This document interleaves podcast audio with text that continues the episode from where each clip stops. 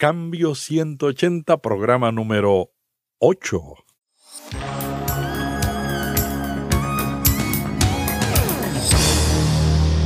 Este es un podcast de la red Intermaná, ayudándole a vivir mejor. Cambio 180. Entonces, el primer error o el más grave error que nosotros como iglesia cometemos es que creemos que la comunicación es la tecnología. Entonces, todos podemos hacer comunicación, todos podemos usar la tecnología, pero comunicar algo es más complejo que eso.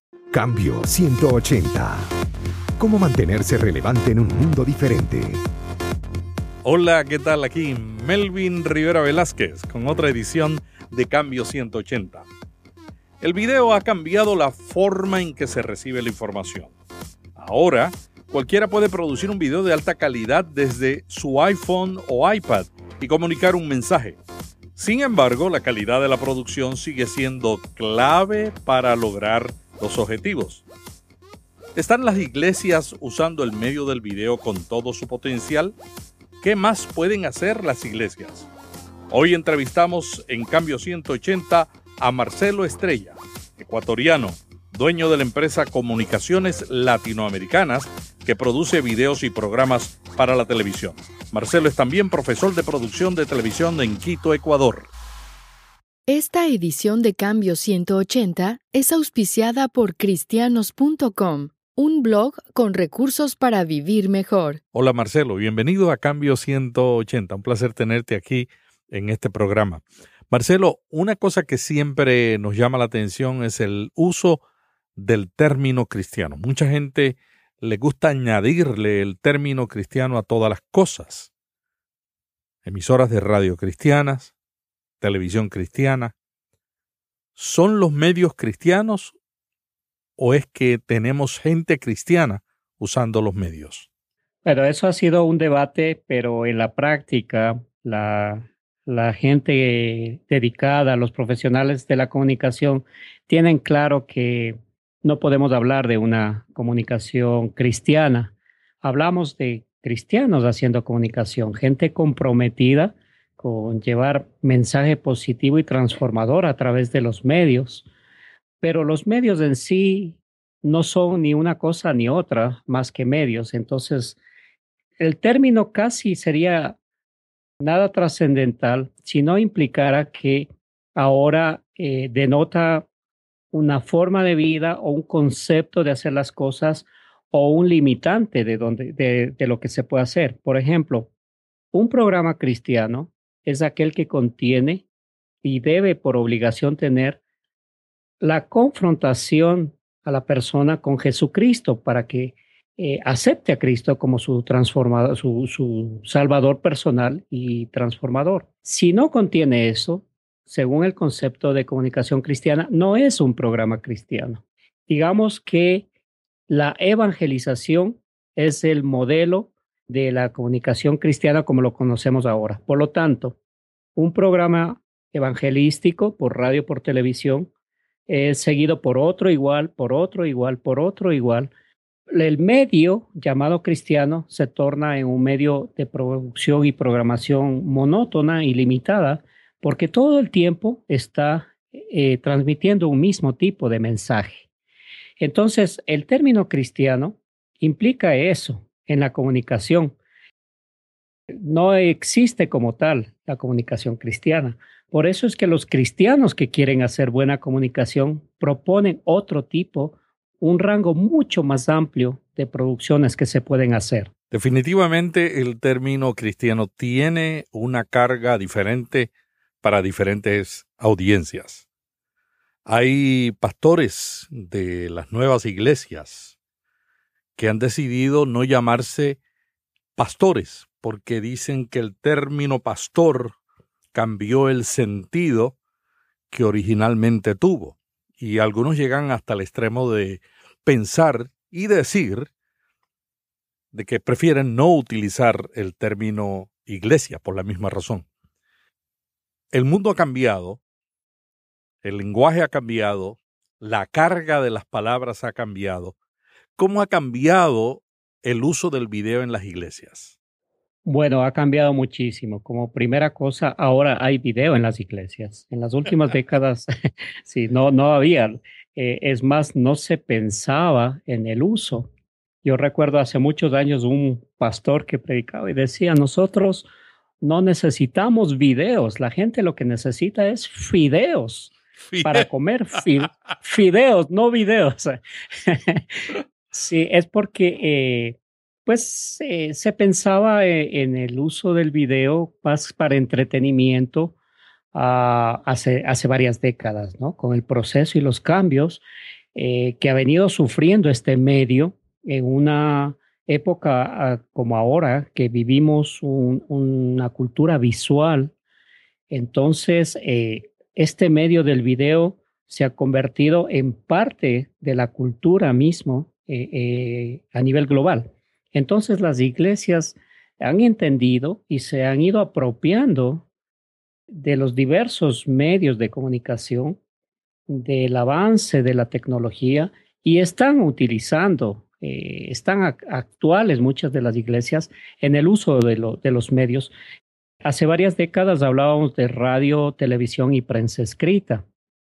Ahora los medios son mucho más amplios e inclusive la gente invierte más tiempo en otro tipo de medios que hace 10 años no había, como las redes sociales, que son medios modernos que nos permiten también transmitir mensajes y, la iglesia de hecho está utilizando. La iglesia sí, sí ha venido eh, actualizándose, pero debo decir que lamentablemente la iglesia siempre va un paso atrás el temor a las nuevas cosas, el tiempo que invierte en analizar y cuando toma la decisión de involucrarse en lo nuevo, pues lo nuevo ya está más adelante y lo nuevo ya no es tan nuevo, ya hay otras cosas más nuevas, ¿no? Entonces, eh, la iglesia está utilizando, pero no se actualiza al mismo ritmo que se desarrollan las comunicaciones definitivamente ha cambiado la manera en que la iglesia usa el video, pero también han cambiado la manera en que se producen los costos. Yo recuerdo en la década del 90 que en las sociedades bíblicas recibimos permiso del gobierno para llevar a Cuba todas las Biblias que las iglesias solicitaran. Con este propósito decidí hacer un video para recaudar fondos en diferentes partes del mundo, y contraté a Elías, un productor de cine y televisión dominicano, y en Miami tratamos de conseguir una cámara alquilada para llevar a Cuba para hacer este video. Lo primero que nos preguntaron las compañías de alquiler fue, ¿a Cuba ustedes tienen permiso? Sí, le dijimos, tenemos permiso. ¿Y qué garantía tenemos de que regresen?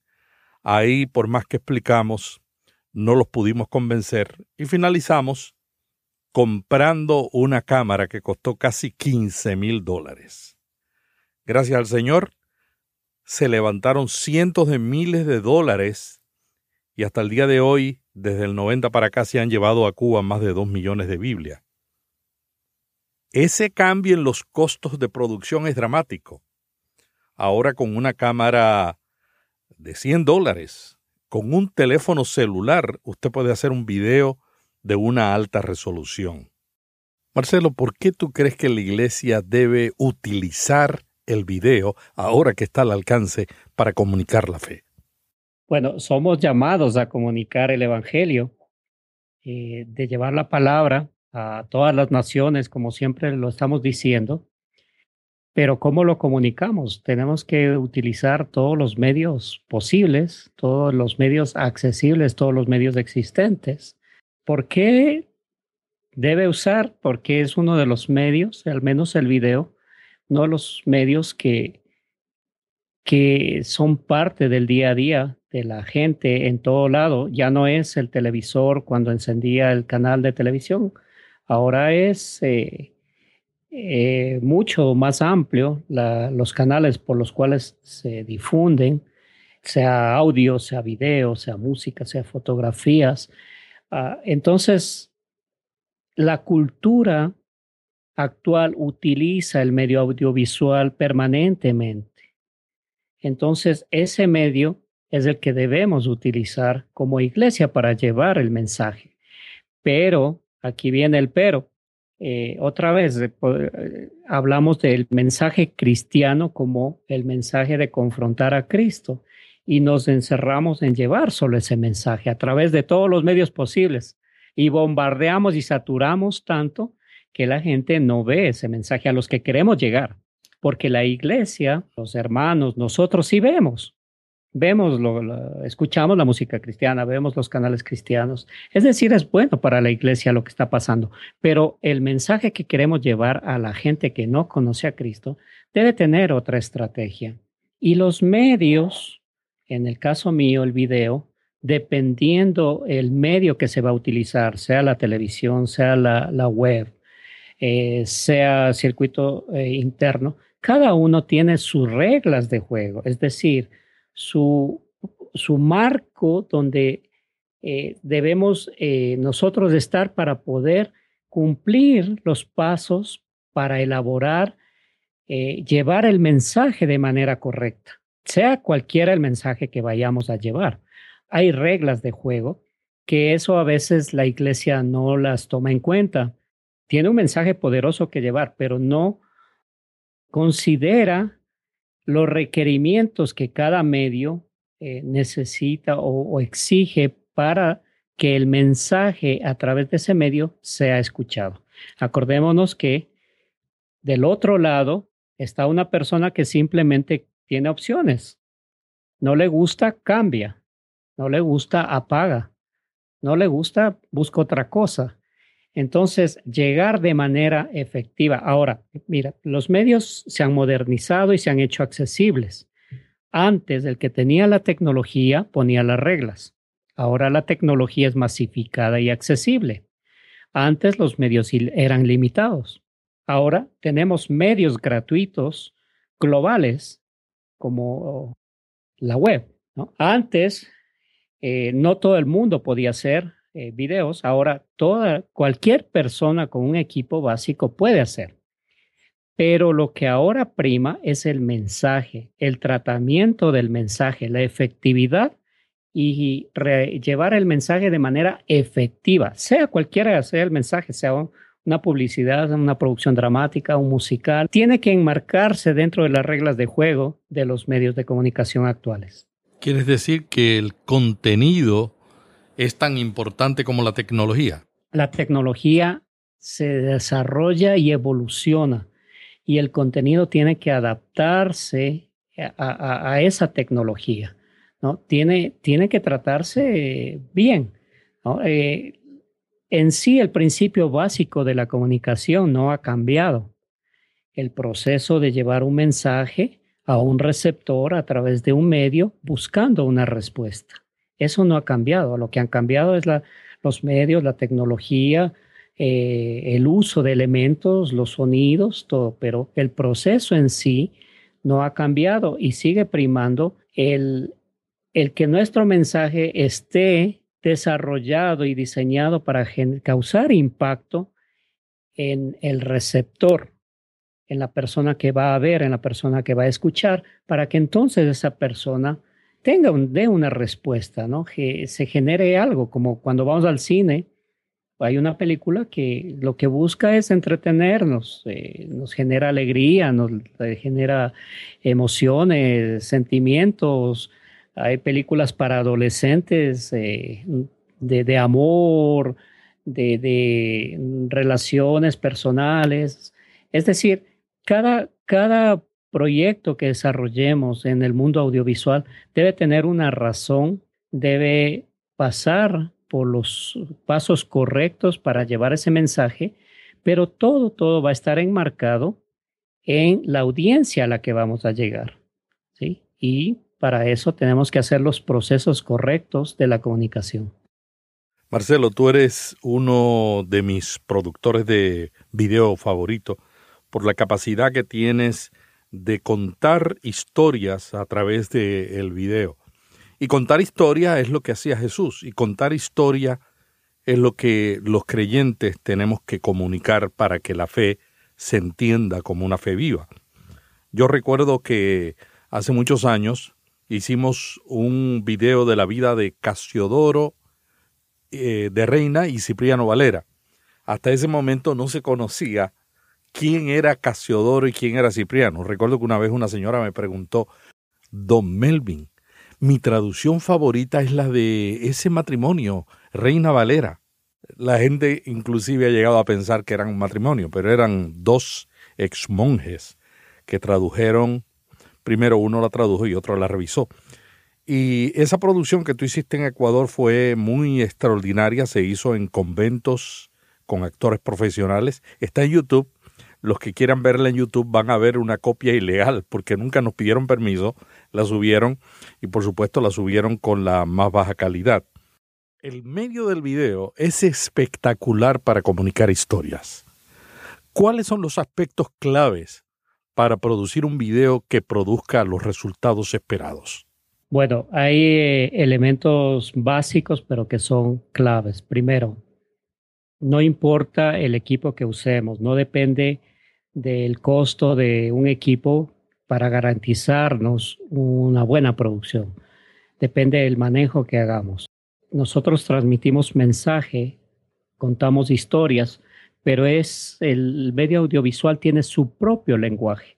Lo que nosotros concebimos en la mente tenemos que llevarlo a imagen a través de una buena actuación, porque eso es lo que va tiene que ser convincente. Si es que se requiere actuación, tiene que haber un sonido bien hecho, audible, entendible y que convenza tiene que haber un buen manejo de la iluminación porque esto va a garantizar la transmisión del mensaje.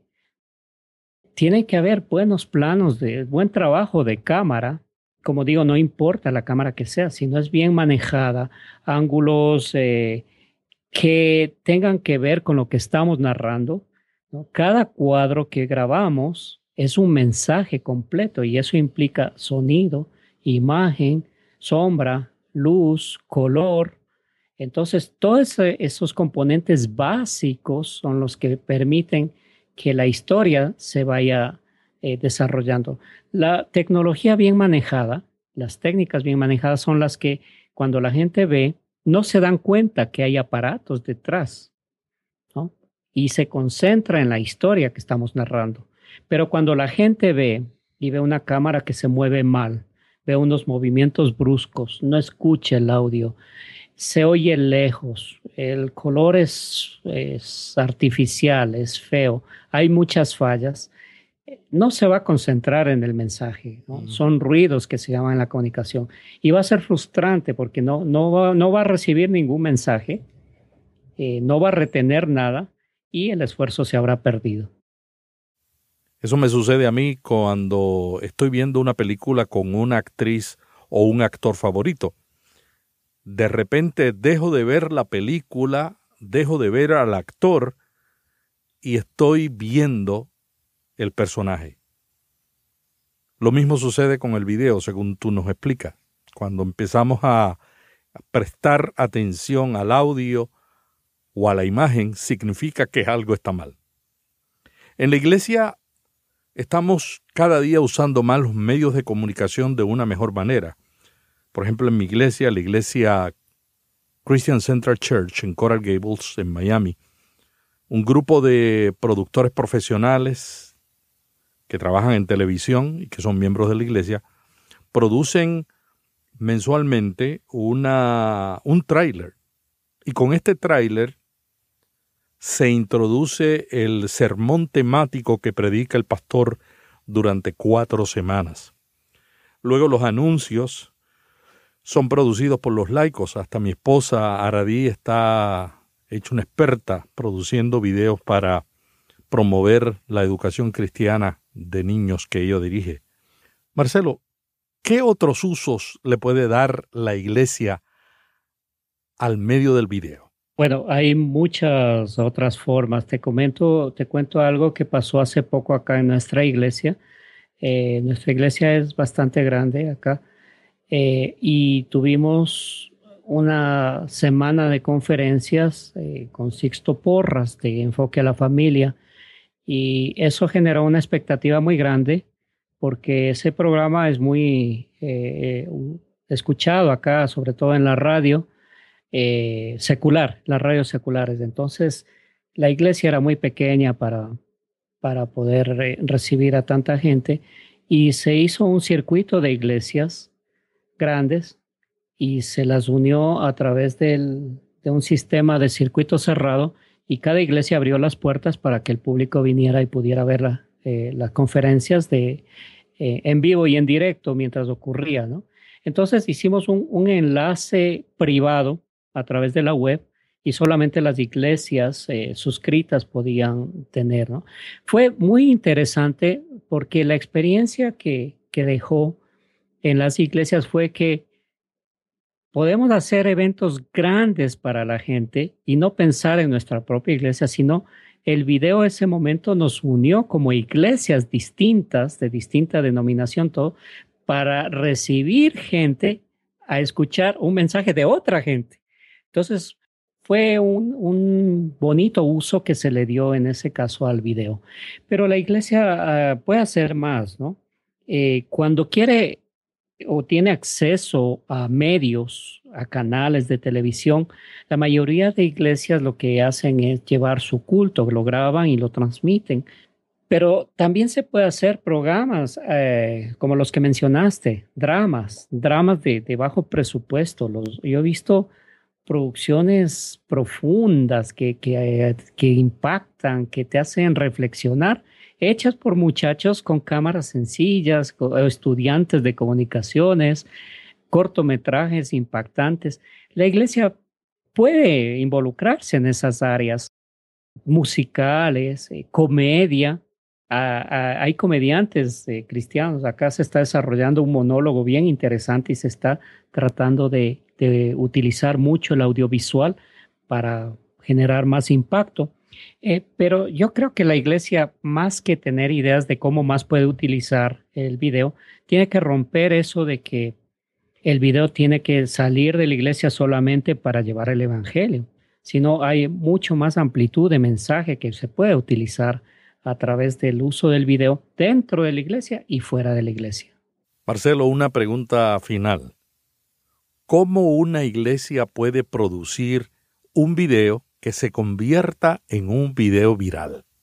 Bueno, es, hay, dos corrientes de videos virales, el que, está catalogado así. Uno es el que sucedió por accidente, ¿no? El que ocurrió cuando, eh, qué sé yo, una mascota, un animalito hace algo extraordinario, un bebé hace algo, generalmente está vinculado con, con lo, con lo espectacular, con lo gracioso, que uno dice, wow, a veces con lo extraño, con lo raro y eso se difunde de, a través de, de, los amigos cercanos primero, de las redes sociales, de esos a sus amigos, y, y, se va, y se va multiplicando y se hace viral. Como el video Charlie me mordió un dedo. Este es un video de dos hermanitos ingleses. Uno tiene seis o siete años, el otro tiene posiblemente dos o tres años, y están sentados en una silla en el comedor en su casa, sus padres están haciéndole el video y mientras están filmando el video, el hermanito menor le muerde un dedo al hermano mayor. La primera reacción del hermano mayor fue, hey Charlie. La segunda reacción cuando el hermanito menor vuelve a morderle con más fuerza es, Charlie, Charlie me mordió el dedo y empieza a quejarse con la mamá, pero de una manera tan espontánea, tan extraordinaria que el video se convirtió en viral, ha dado la vuelta al mundo, lleva muchos años en los primeros lugares de popularidad en YouTube. Y ese es el tipo de, de videos que tú estás explicando que son circunstanciales. Eso, eso, eso es, ¿no? Y estos son los, los de casualidad. Eh, ¿Y qué es lo que eh, le impacta a la gente? Le gustó y entonces lo, lo, retransmite a sus amigos. Acordémonos, como te decía, que vivimos en una cultura de audiovisual y eso lo vemos en los restaurantes. Están tomando la fotografía y ese rato contando a sus 100, 200, 500 amigos que pedí este plato de comida, que el mesero se demora, que no me gustó tal cosa. Es decir, cuando a la gente le gusta algo, lo comparte enseguida y cada persona lo comparte con, cientos de personas y eso a su vez con otros. Hasta Obama. Sí, sí. Eh, y, la inmediatez y la globalidad, ¿no? Pero como te decía, hay otros videos, los, generalmente el campo comercial secular es el que marca la pauta, ¿no? Al ver este fenómeno, pues ellos lo aprovechan y también utilizan como medio de mercadeo. Dentro de, los mismos parámetros, el humor, lo impactante, lo extraño, generan producciones, normalmente son de muy alta calidad, y lo empiezan a, difundir a través de redes, redes eh, ya más masivas. Las compañías comerciales marcan pauta también en los videos virales y generan videos buscando que se conviertan en virales como estrategia de mercadeo. Generalmente son producciones de, muy buena calidad eh, y contratan servicios o tienen bancos de datos de información para distribución del video a, nivel global. Ah, pero otra vez, eso no les va a garantizar que se convierta en viral. Buscan y muchos logran, ¿no? Se convierte en viral cuando a mí me impacta, me gusta y lo comparto. Pero eso es lo que hacen las compañías. Y según eh, varias estadísticas de los videos virales, 8 de cada 10 videos virales son a propósito, son eh, estrategias de mercadeo. Muchas gracias a Marcelo Estrella, dueño de Comunicaciones Latinoamericanas y profesor de producción de televisión en Quito, Ecuador. Si este programa le gustó, le está sirviendo de ayuda, le pido un favor bien grande. Esta semana es la octava semana y este es el octavo programa de cambio 180. iTunes decide en las primeras ocho semanas si un podcast tiene suficiente importancia como para ponerlo en la clasificación adecuada, religión y cristianismo, para que otras personas lo encuentren. Si no es mucho pedir, por favor, entre a iTunes y póngale una evaluación, si no las merecemos, a este programa y algún comentario. Eso nos va a ayudar para que otros puedan encontrar fácilmente el podcast Cambio 180 en iTunes.